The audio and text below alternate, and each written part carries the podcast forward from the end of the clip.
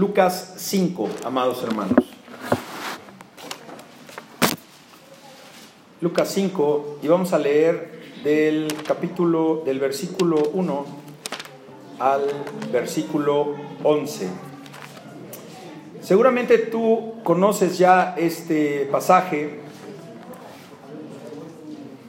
y vamos a, a estudiar a la luz de la palabra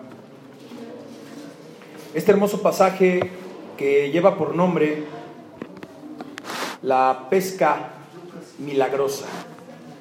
La pesca milagrosa. ¿Han escuchado este, esta historia, hermanos? Bueno, esta, esta, esta, pesca milagrosa eh, se dio en el lago Genezaret. El lago Genezaret, hermanos, es el mismo que el mar de Galilea. Así que estamos ubicados, eh, Jerusalén se encuentra en la parte sur del país de Israel y el mar de Galilea está en la parte norte del país de eh, Israel. Hermanos, un dato importante y no me canso de repetirlo, eh, Israel es un país poderoso, Israel es un país influyente a nivel político, a nivel social, a nivel profesional, a nivel científico, a nivel humano, a nivel bélico. Israel, eh, los mejores eh, soldados y los mejores cuerpos de seguridad internacional son entrenados y enseñados por las fuerzas israelitas. Eh, Israel es el pueblo de Dios. hermano, yo tenía la curiosidad, y comparándolo a nuestro país, porque nuestro país dicen que es rico en muchas cosas, y no dicen, es, nada más que lamentablemente estamos alejados del Señor, aquellos, pero nosotros ya nos estamos acercando, porque fíjate cómo el Señor abre puertas. En tiempos de austeridad, en tiempos donde no hay flujo de dinero, en tiempos donde no hay negocio, en tiempos donde todo está lento, ¿verdad? Bueno, a, su iglesia le dio un nuevo local a su iglesia le dio un local el triple de grande por el mismo pago. El mismo pago. Y, esto va a ser transparente a la luz de todos mis hermanos. Vamos a hacer eh, ese, aviso también. Así que, ¿dónde hay eh, escasez? Fuera, fuera de las familias que están en Cristo. Porque la familia de Cristo, la familia de Cristo no tiene escasez. La familia de Cristo tiene iglesia nueva, el triple de grande. Así que me di a la tarea de ver qué estado de la república se comparaba y se asemejaba a las dimensiones a nivel de kilómetros cuadrados de la, eh, de la demarcación de, de, Israel, ¿no? Israel, hermanos, tiene 22 mil kilómetros cuadrados de territorio. 22 mil kilómetros cuadrados. Bueno, dije, bueno, vamos a ver Chihuahua. No. Chihuahua, ciento y tantos mil kilómetros cuadrados. Ciento y tantos mil kilómetros cuadrados. Durango, 180, bueno, más grande, Chihuahua, 180. Tenemos estados grandes que triplican el tamaño de Israel. Pero bueno, seguimos, seguimos. Ay, hermano santo de Dios. ¿Sabes qué estado de la República Mexicana tiene la misma cantidad de kilómetros cuadrados que Israel? Israel ya te dije que es, ¿verdad? Es una potencia, ¿verdad? ¿Sí? Es el estado más peligroso, más corrupto, más poblado y más explotado demográficamente por eh, políticos que han sacado y saqueado y es un nido, un nido de maldad. ¿Cuál será ese estado, hermanos? Donde, no te confundas que Juárez, ¿eh? Donde ha habido más feminicidios, ¿eh? No, no, no. Estado de México. 22.120 kilómetros cuadrados tiene el Estado de México. Israel, 22.000 kilómetros cuadrados. Es la diferencia de ser el pueblo de Dios y el pueblo que no es de Dios. Pero se está ganando el Estado de México para Cristo. Así que no pierda la esperanza, véalo usted. El miércoles tenemos iglesia nueva. Así que bueno, esos son datos que, van en torno al mensaje de hoy. Eh, vamos a hablar de la pesca milagrosa. Eh, Pedro, sus amigos, los discípulos y Jesucristo eh, pasan por un momento, más bien primero Pedro y los discípulos pasan por un momento muy terrible para ellos, un gran fracaso que no pescaron nada, ya están lavando las, las redes y Cristo les dice, vamos a pescar, le dicen dónde, ellos no querían, ahorita lo vamos a platicar y lo vamos a estudiar a la luz de la palabra, pero a lo que quiero llegar es que empezaron a pescar una cantidad de peces que nunca habían pescado en sus vidas, tanto que tuvieron que llamarle a la otra embarcación para que agarrara más peces y peces y peces. ¿Alguna vez se ha preguntado usted qué peces estaban pescando? ¿Qué peces hay en el mar de Galilea? Porque hemos oído hablar del relato de la multiplicación de los cinco mil peces, ¿verdad? Para alimentar al pueblo. ¿Tú sabes qué pez era? Yo te tengo una sorpresa. Y así como alguna vez alguien me dijo, tal vez estás respirando el mismo aire que alguna vez estuvo en los pulmones de nuestro Señor Jesucristo, porque todo da vueltas, todo da vueltas. Entonces, el aire que respiraron hace 2019 años puede andar vagando en algún lugar y tal vez tú ya lo respiraste y tú tal vez ya tuviste en tus pulmones el aire que respiró Cristo. Así como ya de seguramente te pudiste haber comido un pez que se ha derivado de las especies del mar de Galilea, porque los peces que pescaron en esa ocasión eran sardinas. ¿Has comido sardinas? Eh, tilapia. Tilapia. Y eh, una, una, familia de la carpa. ¿Y sabe cuál familia es? La mojarra. Así que ahí te encargo que si hoy vas a los mariscos y pides una mojarra, pídele a Dios que sea una tatara, tatarabuelita de las mojarras que pescó Cristo ese día. Así que bueno, vamos a darle lectura a la bendita y santa palabra de Dios en el nombre del Padre y del Hijo y del Espíritu Santo. Dice así. Aconteció que estando Jesús junto al lago de Genezaret, el gentío se agolpaba sobre él para oír la palabra de Dios. Y vio dos barcas que estaban cerca de la orilla del lago, y los pescadores, habiendo descendido de ellas, lavaban sus redes. Y entrando en una de aquellas barcas, la cual era de Simón, le rogó que la apartase de tierra un poco. Y sentándose, Enseñaba desde la barca a la multitud. Cuando terminó de hablar, dijo a Simón, boga, más, boga mar adentro y echa vuestras redes para pescar. Respondiendo Simón le dijo, Maestro, toda la noche hemos estado trabajando y nada hemos pescado, mas en tu palabra echaré la red. Y habiéndolo hecho, encerraron gran cantidad de peces y su red se rompía. Entonces hicieron señas a los otros compañeros que estaban en la otra barca para que viniesen a ayudarles, y vinieron y llenaron ambas barcas, de tal manera que se hundían. Viendo esto, Simón Pedro cayó de rodillas ante Jesús diciendo, apártate de mí, Señor, porque soy hombre pecador. Porque por la pesca que habían hecho, el temor se había apoderado de él y de todos los que estaban con él. Asimismo de Jacobo y de Juan, hijos de Zebedeo, que eran compañeros de Simón. Pero Jesús dijo a Simón, no temas, desde ahora serás pescador de hombres. Y cuando trajeron a tierra las barcas, dejándolo todo, le siguieron. Amén. Padre bueno, que este mensaje que tú has puesto en la mente y en la pluma de este que habla, llegue a los corazones de mis hermanos, sea como una semilla que caiga en una tierra fértil.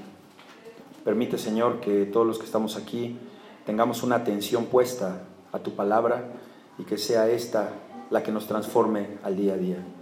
Permítenos tener razonamiento, aleja cualquier distracción, aleja cualquier pena, cualquier preocupación que pudiéramos tener terrenal para nada más ocuparnos de entender el mensaje que tengas preparado para nosotros. En el nombre de tu Hijo Jesús lo pedimos. Amén. Este título, hermano, lleva por título ¿Cómo me repongo de un fracaso? ¿Has fracasado en la vida? ¿Has tenido algún problema? ¿Has tenido alguna derrota? Creo que a varios, y, me dio mucho gusto ver a, una persona ayer, y, este, y seguramente está escuchando este mensaje, que tuvo un gran fracaso en su vida, pero se levantó y está nuevamente a los pies de Cristo. Y hoy está escuchando este mensaje. Hermana, este mensaje es para ti. Porque ayer que te vi, tú no sabías que yo ya estaba escribiendo este mensaje de hace dos días. Así que Dios ya tenía preparado este mensaje para ti. ¿Cómo me recupero de un fracaso? ¿Qué? Un fracaso, hermano, el fracaso es el primer escalón hacia el éxito. Si tú nunca fracasas, nunca vas a tener éxito. Por lo que para llegar al triunfo, y si lo vemos como un escalón, es que tienes que subir una escalera. Por lo tanto, el éxito se encuentra en la cima. Y para llegar al éxito tienes que subir por la escalera. Y esa escalera tiene escalones que se llaman fracasos. Y vas ganándolo, vas ganando. Y vas, vas venciendo los fracasos. Entonces, llega un momento en que, en que el éxito siempre va a estar rodeado. ¿De qué? Pues de fracasos. Así que anímate, anímate, porque aquí ya tienes un ejemplo. ¿De quién? De Pedro, que fracasó una noche antes. No pescó un solo charal. Nada pescó. Un incidente en la vida de Pedro nos va a ilustrar, nos va a ilustrar esta maravillosa verdad que les estoy diciendo al respecto del fracaso. Pedro y sus amigos habían pasado la noche entera sin pescar nada, hermanos. Mira, eso era muy raro en, Pedro, porque Pedro era un pescador muy diestro, era un gran pescador Pedro, era un hombre eh, fuerte, era un hombre de esos aguerridos, era el hombre que primero mm, pegaba y luego averiguaba. Pedro estaba, ¿cómo te imaginas que estaba Pedro en ese momento? Estaba enojado. ¿Y cómo se enojaba Pedro? Eh? Pedro era como muchos de nosotros. Así que hoy vámonos poniendo el saco de Pedro, vámonos poniendo en sus sandalias, vamos siendo Pedros hoy, hermanos, nos vaya muy bien. Y este mensaje tiene una promesa, por eso piensa tú en las promesas que tiene la palabra de Dios. Pedro estaba enojado, y cuando tú te enojas, no nada más te enojas contigo, te enojas con todos. El mundo conspira en contra tuya cuando te salen mal las cosas. Y además te frustras. Te frustras, te detienes y te dices mil y un adjetivos peyorativos, despectivos y de gusano de agua puerca no te bajas. Ah, pero que no te lo diga otro, porque ahí se enciende la ira y sacas esa molestia. Se, enojó mucho Pedro porque había salido, había ido a pescar toda la noche y cuál había sido el resultado. Nada. ¿Y cuál era el grave problema de que no hubiera pescado nada? Pues que de ahí dependían sus ingresos, hermano. Si él no pescaba, su familia no comía. Entonces, se va llevando como una bola de nieve todo el fracaso. Fíjate el fracaso que tú también tienes en tu vida. Entonces él no recibe pesca, pues no recibe ingresos. Ya están afuera, están lavando las redes y en la mañana se aparece Cristo y atrás de Cristo pues ya venía la multitud. Entonces Cristo tenía que predicar en un lugar que no lo apertujaran y que pudieran escuchar los demás. Entonces le dice a Pedro, eh, voy a salir en tu barca, préstame tu barca para que pueda yo predicarle al pueblo. Y como dato curioso también, eh, hay que saber cuál es la... Bueno, no es que hay que sepa, no, no es que tengas que saberlo, sino que hoy lo vas a saber si no lo sabes. ¿Qué mensaje les predicó desde la barca de Pedro a los que estaban en la playa? Les predicó esa parábola de el sembrador. Así que eso fue lo que les predicó desde ese momento. Fue una gran enseñanza a miles de personas que estaban en la playa. Entonces, eh, a veces, hermanos, debes estar tranquilo y consciente de que tú, que eres muy bueno en lo que haces, también te puede fallar el tiro. Nada más piensa en los grandes futbolistas. Fallan los tiros. O sea, hay gente que llega y se para en la mancha del penal, tira y lo falla la abuela. Hemos visto mundiales, yo me acuerdo eh, grandes futbolistas. Messi recientemente en algún mundial falló penales. ¿no? Beckham, Beckham, Beckham. Me acuerdo en ese mundial que falló un penal crucial para avanzar a la siguiente ronda. Beckham falló un penal. Así que tú la puedes volar. Sí, es normal. Y de ahí un propósito para que la vueles. A la mañana siguiente, estos discípulos que ya habían terminado de lavar, estaban cansados, desanimados, y llega Jesús y les dice, voy a salir a predicar en su barca, prepárenla porque vamos a ir a la multitud. Entonces salen, salen al, lago, pero ¿qué tuvo que pasar para que salieran? La aceptación de Pedro. Pedro dijo, está bien, vamos. O sea, ellos ya habían acabado. Pero Jesús le dice, Pedro, necesito que saques la barca nuevamente. Y Pedro dice, sí, Señor.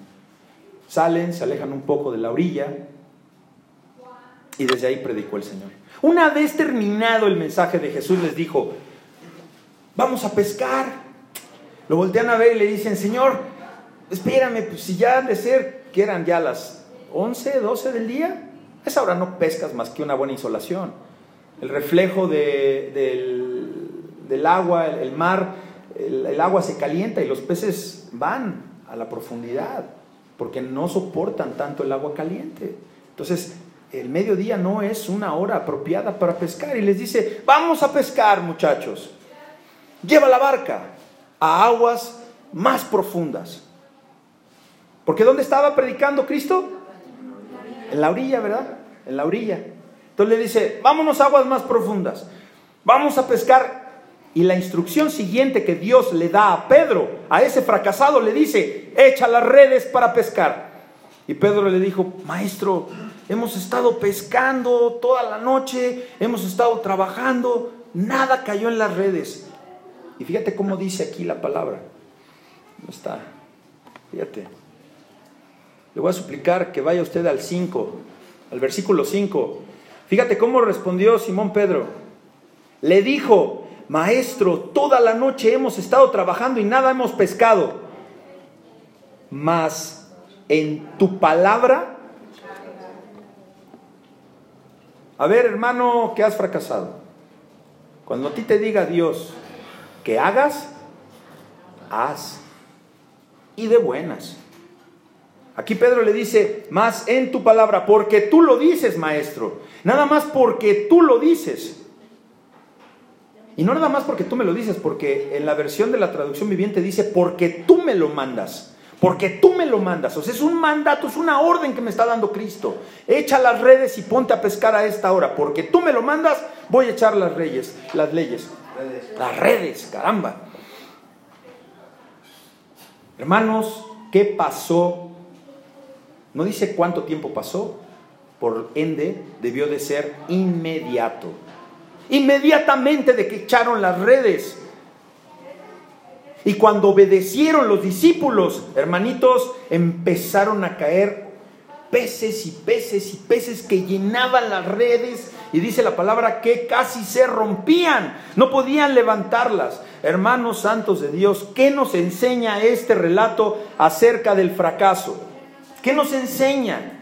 ¿Qué nos va a dar? ¿Qué te va a decir hoy la palabra de Dios?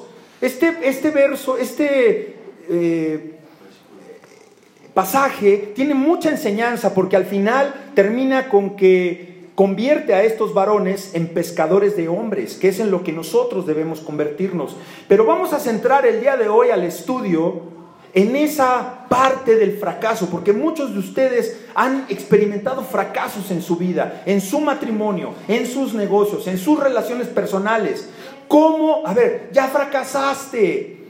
¿Vas a ser un fracasado para toda la vida? No, porque tienes un Dios que no se goza en el fracaso.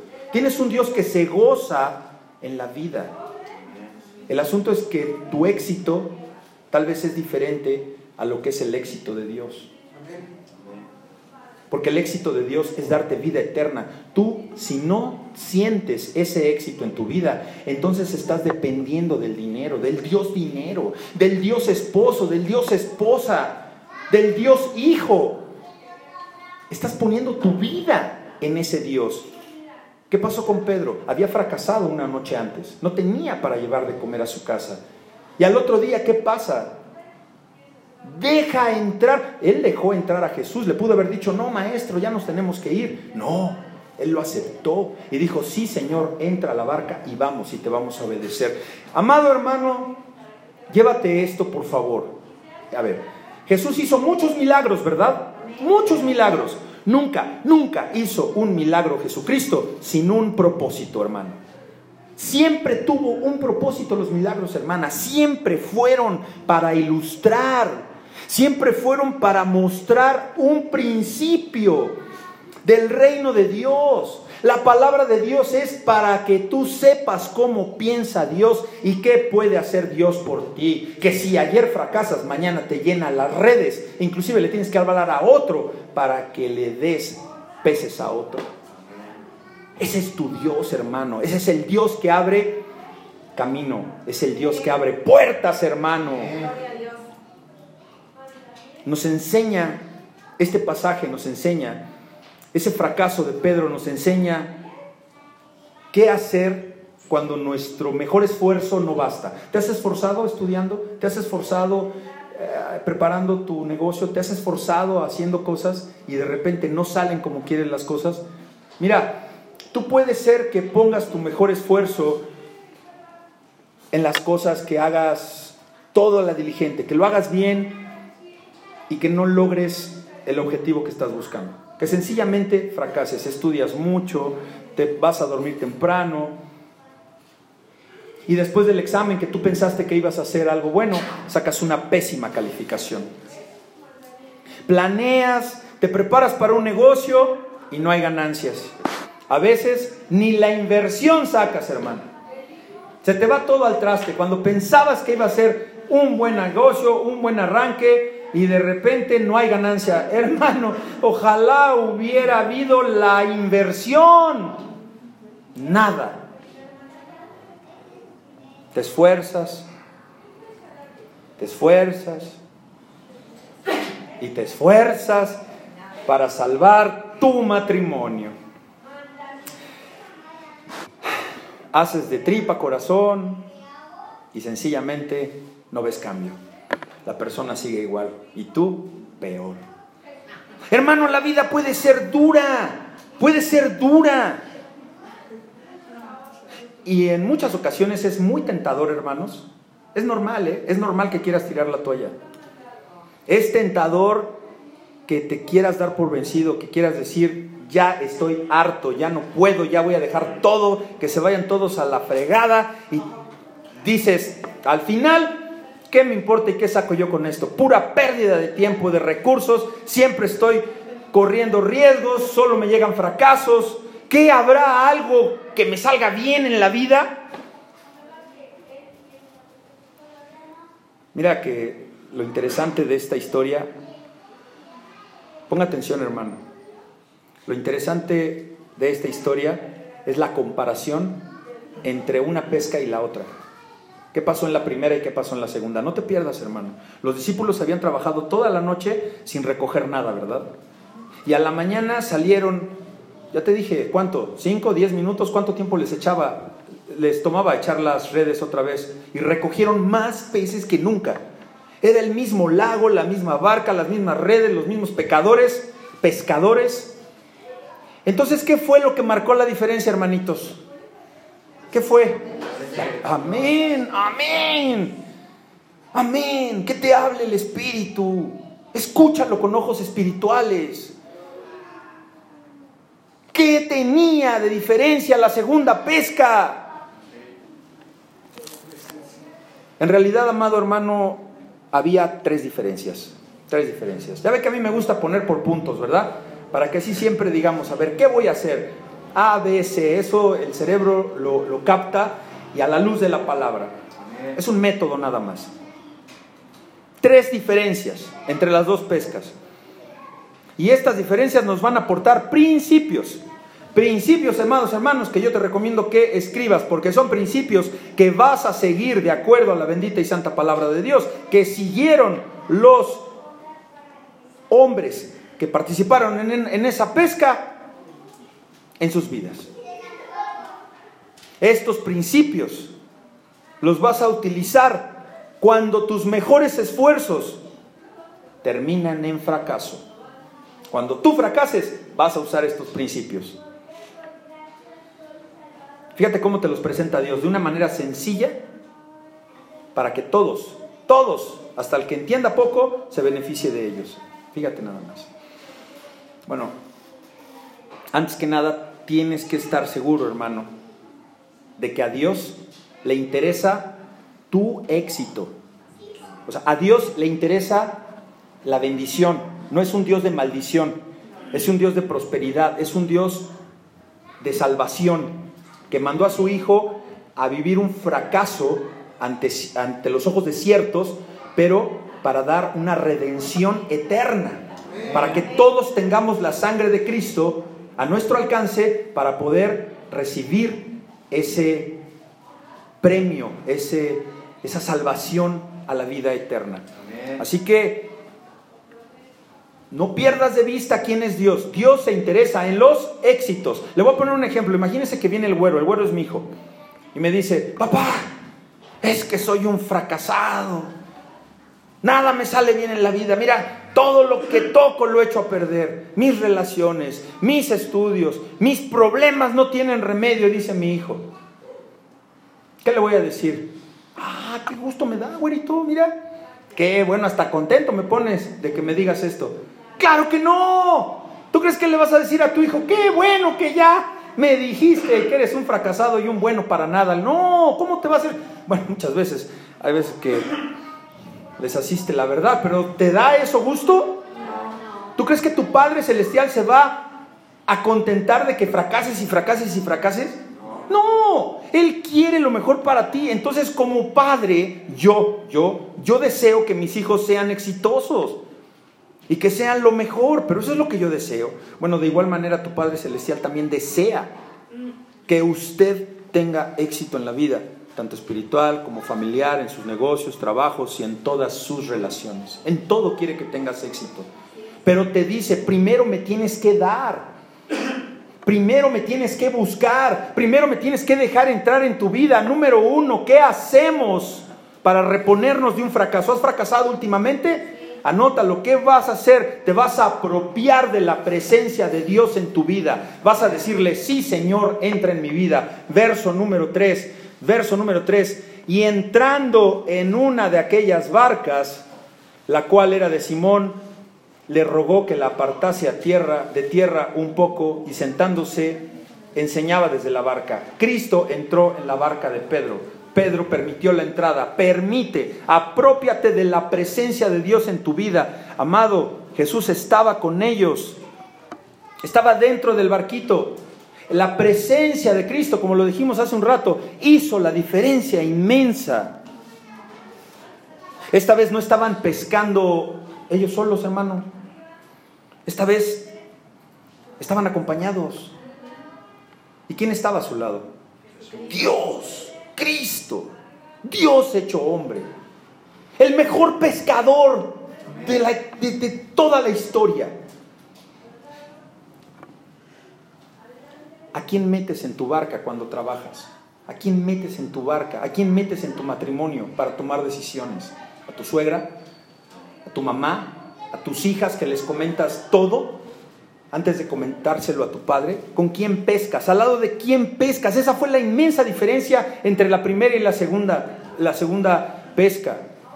Por eso, amado, para vivir exitosamente en Cristo, apropiate de la palabra de Dios en tu vida, apropiate de la presencia de Dios, apropiate de las promesas de Dios. Necesitas traer a Jesús a tu barca. Mira, no habrá nada que pueda ejercer mayor influencia en tu vida que la presencia de Cristo en ella. Cristo es influyente. Cristo te abre puertas, Cristo tiene relaciones, Cristo tiene poder, Cristo te da sabiduría, Cristo es amor. Y el amor todo lo puede. Esta, esta barca de, de Pedro presentaba la fuente de ingresos para él, ¿verdad? Tal y como es para ti o para usted su negocio y su empleo. Te está quedando, ¿verdad? Estamos hablando cosas que esta iglesia está viva. Y resulta muy significativo, hermano, que Pedro, amado, Pedro dispuso su barca para Dios. Y le dijo, sí, Señor, úsala. estoy cansado, no me importa, pero es el, el segundo esfuerzo. ¿Usted permite que Cristo use su trabajo o su negocio para manifestarse en la vida de otros? ¿Usted usa su negocio y su trabajo para que la gente vea a Cristo en usted? Dios va a bendecir, hermano, escucha bien y pon mucha atención. Dios te va a bendecir cualquier cosa que tú le des. Cualquier cosa que tú le des. Tu salud, tu trabajo, tu vida, tu relación. Pero se la tienes que dar totalmente, hermano. Totalmente. ¿Por qué? Porque si le das una porción de ella, nada más te va a bendecir parcialmente. Él te da lo que tú le das. Tú le entregas tu vida, Él derrama su vida en ti.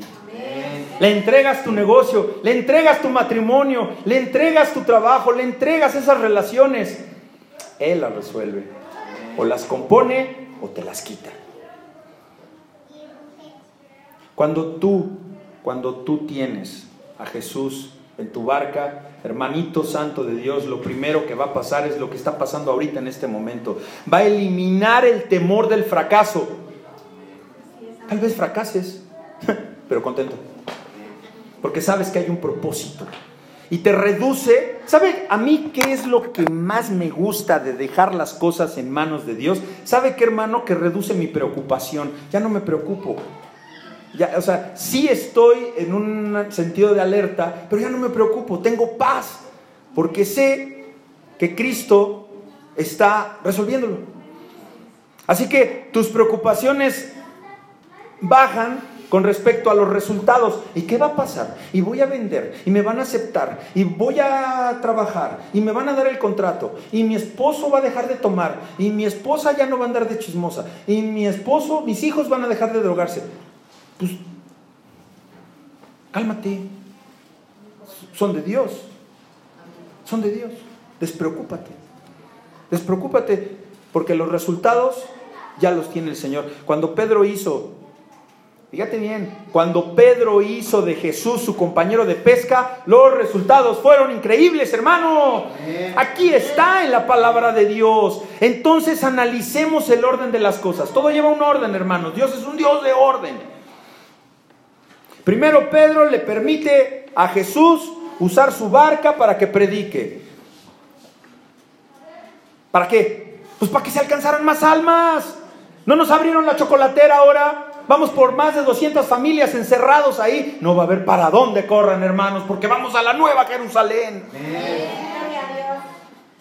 Jesús lo deja entrar, Pedro lo deja entrar a la barca para que predique y se alcancen más almas. Y luego, escúchalo, luego, hermanito, luego de que Jesús utilizara la barca para sus propósitos, aquí no es como en la tierra que primero yo, después yo y al último. Aquí es primero Jesús, después Jesús y al último Jesús. Y hasta el requete último, yo. Primero Jesús acaba con su propósito. Primero Jesús le predica a esas personas la gran parábola de la, del, del sembrador. Y luego Dios le concede, ah, que venimos en tu barca, ¿verdad? Le concede a Pedro la mejor pesca de su vida. La mejor pesca que nunca haya tenido. Orden, hermanos. Orden. Dios nos promete, esta te la sabes, hermanito, Dios nos promete que si buscamos primeramente el reino de Dios y su justicia, todas estas cosas nos serán añadidas. Amén. Número dos, número dos, coopera con el plan de Dios. Versículo 4, fíjate lo que dice. Cuando terminó de hablar, dijo a Simón, boga mar adentro y echad vuestras reyes, vuestras redes para pescar. La segunda, la segunda vez que van a pescar, ya lo hacen bajo la dirección del Señor. Entonces ya dejaste entrar a Dios a tu barca. Ahora coopera con Él. Deja que Él dirija tu vida, deja que Él dirija tu negocio, deja que Él dirija tu matrimonio. Por eso te vas a tener que quedar callado y callada. Y vas a prepararte para las circunstancias que tienes adelante de tu vida. Jesús le dijo, ¿cuándo? ¿Cómo? ¿Dónde pescar? Entonces, hermano, cuando Dios guía tu vida, entonces, hermano, cuando Dios guía tu vida, ¿ya los tengo a todos? Entonces, hermano, cuando Dios guía tu vida, no puedes fracasar. La reacción de Pedro es, sí, Señor. Sí, Señor. Voy a hacer lo que tú me dices. La reacción de Pedro a la petición de Cristo es, hermosa. ¿Cómo reaccionó Pedro? Sí, Señor. No le alegó, no le refutó, no le dio flojera, solo obedeció. ¿Por qué Jesús le pide a Pedro que metiera la barca en aguas más profundas? A ver, hermano, ¿por qué le dice, mete la barca en aguas más profundas? Hermano, porque allí están los pecesotes, porque ahí están los pescadotes en aguas profundas. Tú te metes en la playa chiquita en Acapulco y, bueno, ahí no hay Acapulco, allá hay otras cosas horribles. Pero si tú ves en una playita o en un riachuelo o algo y te pones ahí en la orillita, ahí ves los pescaditos y ves los pececitos de colores. Métete adentro, ¿eh? Métete, de repente sientes que te pegan y ¡ay! Hasta te pegó un pescado, sientes que eres Jonás. Es terrible. ¿En dónde? Adentro, hermano a donde están los peces grandes, hermanito, en aguas no profundas, se encuentran los pescaditos. La mayoría de las personas, y mejor ni los veo y no, que, que te quede a ti, hermano. La mayoría, la mayoría de las personas viven en las aguas poco profundas de la vida. Estás viviendo en la orillita. Y sabes, existes de una manera superficial. Se conforman con jugar en la orillita, por estar nomás echando ahí en la playita, en la, orillita, donde no corran riesgos, donde estás seguro. Por eso no pescas, ni grande, ni bueno, ni bastante. No te arriesgas, no te arriesgas a meterte en aguas profundas, en las cuales, claro, en las cuales vas a necesitar mayor capacidad, mayor entrenamiento, mayor sabiduría, pero sobre todo mayor valor. Valor. Necesitas valor para meterte adentro, que a la larga te va a dar mayor beneficio. Pedro obedeció a pescar en su cansancio. Él estaba cansado, pero solo porque Dios se lo pidió. Y volvió a meter la barca y hermanito, eso le valió. ¿Qué le valió? La mejor pesca que tuvo en su vida. ¿Quieres pescar, grande? ¿Quieres que las cosas se arreglen en tu vida? Arriesgate, entrénate, ten sabiduría, lee la palabra de Dios. Que no entiendo la Reina Valera. En internet están gratis las versiones de Biblia traducción viviente, nueva versión internacional, eh, Dios habla hoy, eh, Reina Valera contemporánea, hermano, es puro pretexto y pura flojera que tú no te capacites en las cosas del Señor. Coopera, coopera con el plan de Dios y observa los frutos. Otra vez, coopera con los planes de Dios y observa los frutos que vas a tener en tu vida. Son frutos, hermanos. Todo se mide no con palabras, hermanos. Hermano, si tú llegas a hacer un negocio con puro bla, bla, bla, bla, bla, y tienes un millón de ideas, y le dices al empresario, bueno, entonces, ¿cuánto me va a pagar? Pues, ¿cuántas ideas diste? Un millón. Ah, pues de a centavo la idea. Oiga, pero le di un millón de ideas. Sí, pero ni un hecho. De a centavo la idea. ¿Sabes cuánto paga la vida por los hechos? de a millón. Actúa, deja de hablar, deja de andar platicando tus proyectos, deja de andar ahí haciendo alarde hasta de tus fracasos, porque más gusto le da a la gente. Háblale a Dios tus, de tus fracasos, mete a Dios en tu barca, coopera con los, los, los proyectos y los propósitos de Dios. Busca primero el reino de Dios y su justicia divina, porque después te va a llenar tu barca que hasta el de al lado le vas a tener que convidar. Y ahorita vamos a ver esa parte, porque es cuando esperas en Dios. Así que coopera con el plan de Dios y vas a darte cuenta. Nomás vas a ver cómo los frutos del Señor van a llegar a tu vida. Dios te dice, Dios te dice hoy hermano, Dios te dice en el último servicio que tenemos aquí en este salón de fiestas, Dios te dice hoy, déjame entrar a tu barca, valiente, deja que mi presencia te acompañe donde quiera que vayas, donde quiera que vayas. Y donde quiera, hermano, es donde quiera, ¿eh? Bañándote, cuando le das de desayunar a tu esposo, cuando vendes, cuando trabajas, cuando manejas, cuando se te metes en microbusero infame, que son hijos de Judas. No, porque tengo a mis hermanos microbuseros que Dios los bendice. En todo momento permite que esté la presencia de Cristo. Déjame dirigirte, dice el Señor. Coopera con mi plan, hijo. No me saques de la jugada. Número tres, hermanos. Principio número tres. Espera que Dios actúe. Espera que Dios actúe. ¿Qué no trabajas 15 días? ¿Y qué esperas el 15? Y ya estás como Pepita en Comal, ya viendo el cajero si ya depositaron, ya estás viendo si te llega el pago. Bueno, los que tienen, gloria a Dios, que tienen quincena, pero uno que eh, vive de lo que el Señor eh, manda y que, que los clientes tengan dinero para pagarte, es, una presión muy doble, porque ya nomás veo los que están formados en el cajero y yo, ay, ¿cómo quisiera yo tener una quincenita? Sí, pero cuando llega lo bueno digo, ahí se ven que no estoy formado, porque la verdad, cada cosa tiene su beneficio y mayor cuando tienes a Cristo. Cuando nos pagan las rentas, ¿qué tal nos sentimos? Eh? Que llegue el día, ah, ya nos pagaron en tiempo, gloria a Dios, pero ay, se te atrasan tres días, ya estás pensando que hasta los vas a tener que lanzar en tres años. En serio, en serio, son cosas muy graves. Así que espera que Dios actúe. Mira, el verso 5, el verso 5 dice, respondiendo Simón le dijo, Maestro, toda la noche hemos estado trabajando y nada hemos pescado, mas en tu palabra echaré la red.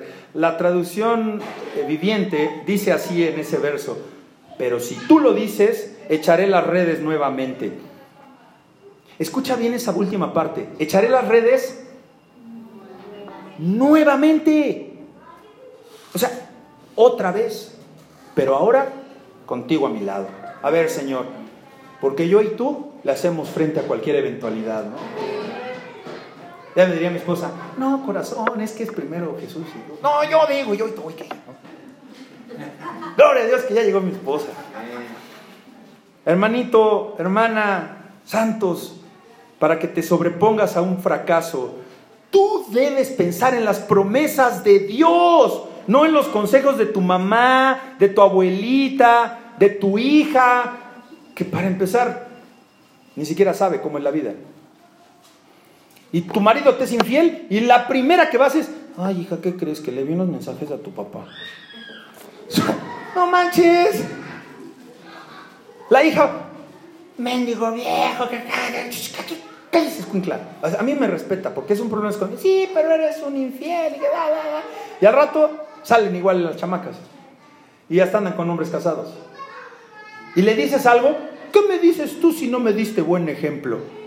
Te reclaman. Por eso, hombre, si andas en esas jugadas, te va a alcanzar, te va a alcanzar. Y la paga del pecado es la muerte. Así que tenga cuidado, hermano. Todo, todo obra para bien. Así que espera que Dios actúe y habla con Él, vas con Él. Entonces, piensa en las promesas de Dios, piensa en lo que Dios tiene para ese determinado problema. ¿Por qué? Porque eso lo vas a aplicar en tu vida. La Biblia está llena de promesas, hermanos. Váyase usted, le dije que fuera la semana pasada a Maranatá porque era el mes de la Biblia, ya se lo perdió, vaya usted y cómprese una Biblia de promesas, invierta en eso, cómprese una Biblia de estudio. Estos pescadores, hermanos, salen a pescar confiados porque se los pedía Dios y sabían que Cristo les iba a proveer. Cristo provee, hermanos. Ahora, Jesús no les dijo, Pedro, sí van a ir a pescar conmigo y desde ahorita, mira, yo te prometo que van a recoger muchísimos pescados. No, no, eso no fue lo que les dijo Cristo. Y les tuvo que haber dicho algo Cristo. No, ¿por qué? Porque ellos sabían que era el Cristo. Y entonces Pedro ya tenía un conocimiento como tú lo debes de tener ya si eres cristiano y crees en el Hijo de Dios. Tú debes creer que Dios te va a proveer, como Pedro ya sabía que como el Señor les había dicho específicamente dónde echar las redes, él ya tenía algo preparado para ellos. Pedro esperó que Dios actuara. Y luego, pues que cumpliera su promesa. Espérate, espérate, no la vueles como esos futbolistas que vuelan el penal. Espérate a que cumpla su promesa. Pedro en esta segunda pesca, hermanitos, ya no dependía, ya no dependía de su, de su sabiduría, ya no dependía de lo, que, de lo que él sabía hacer, de sus habilidades como pescador. Así que, pues ya no tuvo miedo de fracasar. Te vas se te va a quitar el miedo del fracaso. ¿Por qué? Porque ya no vas en tus fuerzas, hermano. Ya no vas a hacer las cosas como tú quieres. ¿Y qué pasó? Se repuso del primer fracaso. Te vas a reponer del fracaso que tienes ahorita en tu vida. Ah, y también ya sé que muchos piensan, yo lo pensaría si estuviera sentado ahí y no hubieran preparado este mensaje, porque a mí fue el primero que me transformó. A mí es el primero que me habló el Señor y me dijo, levántate y sé valiente, esfuérzate porque Jehová tu Dios estará por donde quiera que tú vayas, Héctor. Y tal vez tú estás diciendo, ahorita aquí como estás, o los que están escuchándome y viéndome, qué bonito se oye esto, qué motivador. Qué, buena palabra, qué buena exposición o qué mala exposición, lo que quieras y mandes. Pero usted, pastor, debe desconocer. Usted no conoce mis circunstancias. Usted no sabe por lo que estoy pasando en este momento. Yo estoy vencida. Estoy vencido por los problemas que estoy experimentando. Estoy pasando momentos difíciles. Si está vencido por sus circunstancias, déjeme sugerirle un antídoto. Déjeme darle una cura.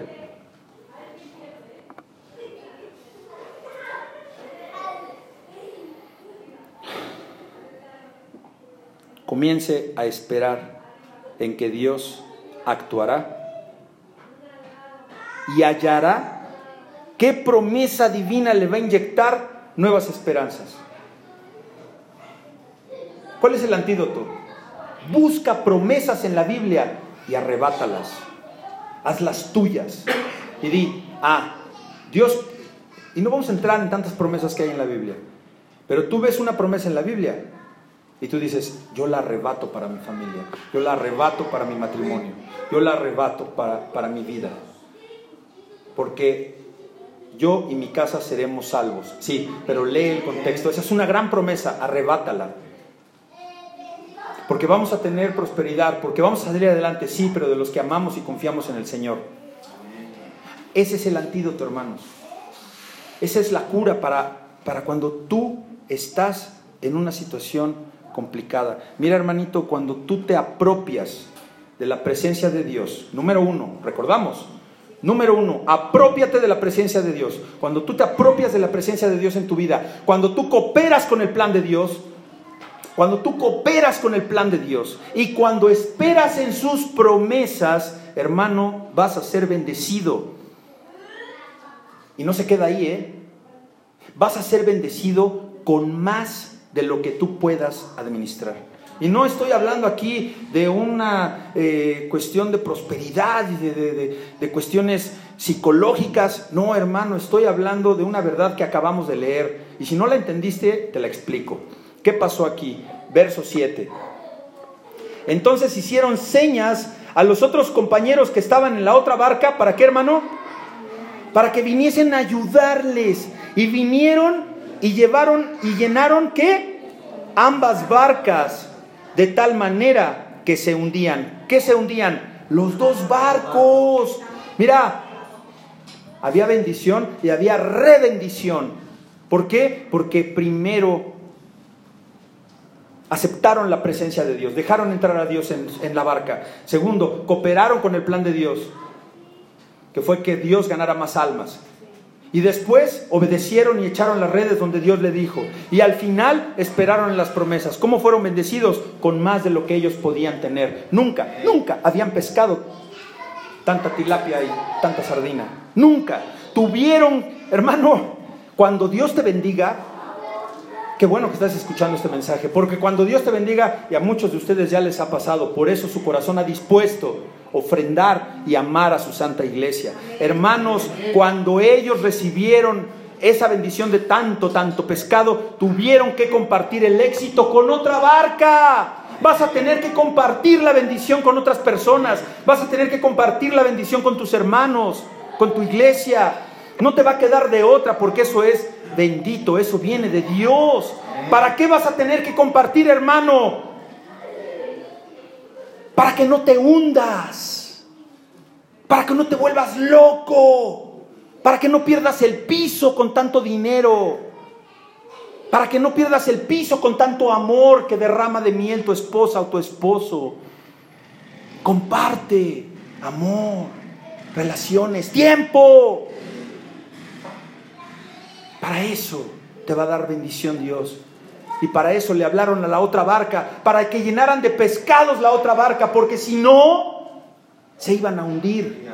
Pedro, Cristo y los discípulos tuvieron que compartir. Dios no solo quiere bendecir tu vida, amado hermano, Él quiere bendecirte tanto, tanto que tengas que compartir tus, sus bendiciones con todos los demás.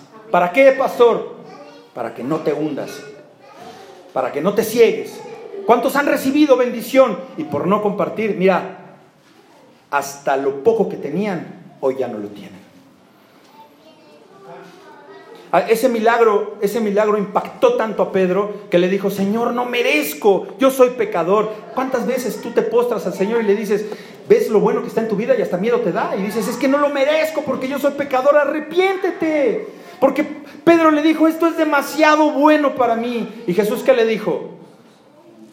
¿Qué le dijo Jesús? No temas, no te dé miedo porque ya no vas a pescar pescados, ya no vas a pesar peces. ¿Qué vas a hacer ahora? Pescador de hombres.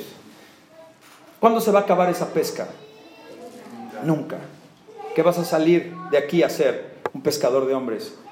¿Y a dónde vamos allá a la chocolatera? 208, 210 familias vamos a ir a evangelizar y vamos a llevar la iglesia, porque Dios quiso llevar a su iglesia a la ciudad fortificada. Para allá vamos, amados hermanos. ¿Por qué, eh, ¿Por qué llevan las barcas a la orilla después? Porque tenían que salir del lago. ¿Y qué hacen después? ¿Se llevan la pesca a sus casas? ¿Venden los peces para prosperar a su familia? No, hermanos. Dejan todo. ¿Y qué? Siguen a Cristo. Sigue a Cristo. No se malinterprete aquí nada, que el Espíritu te lo revele. Tú sigue a Dios, sigue con tus fuerzas, sigue con tu trabajo, pero siempre con Cristo a tu lado. Entonces, ¿por qué se dieron esa pesca? Porque siguieron a Cristo, ¿verdad? Entonces, se dieron cuenta de que si Jesús esto es bien importante y es una reflexión teológica. Fíjate bien. Si se dieron cuenta de que Jesús era capaz de hacer un milagro así de tantos peces, entonces era capaz de hacer lo que Jesús quisiera. Por eso sigue a Cristo. Porque si hizo esto, Él puede hacer muchas cosas. Si Cristo te transformó a ti o te está transformando a ti, puede transformar al que sea, hermano. Por eso, hermano, Dale espacio a Jesús en tu vida. Y recuerda que a través del fracaso podemos aprender las lecciones que necesitas en la vida, como cuando van los niños a la escuela a aprender sus lecciones. Si tú sigues a Cristo, y tú le das espacio y cooperas con su plan, Él te va a dar lecciones que te van a ayudar a tener éxito en tu vida. No te rindas, hermanito. Inténtalo de nuevo, pero esta vez hágalo con Jesús en su barca. Él hará la diferencia. Hermano, busca promesas en la Biblia. Hermano, acérquese a Dios. Métase a YouTube, métase al Face, promesas, en Pinterest, en Twitter. Busque promesas de Dios. Vea una que se adapte a su problema. Vea una, siempre va a haber una que se, que se asemeje a lo que ahorita estás pasando. Y siempre, siempre vas a encontrar esa promesa esperándote. ¿Para qué, pastor? Para que la rebates. Y con esa promesa tengas paz y esperanza de que si Dios contigo, ¿quién contra ti?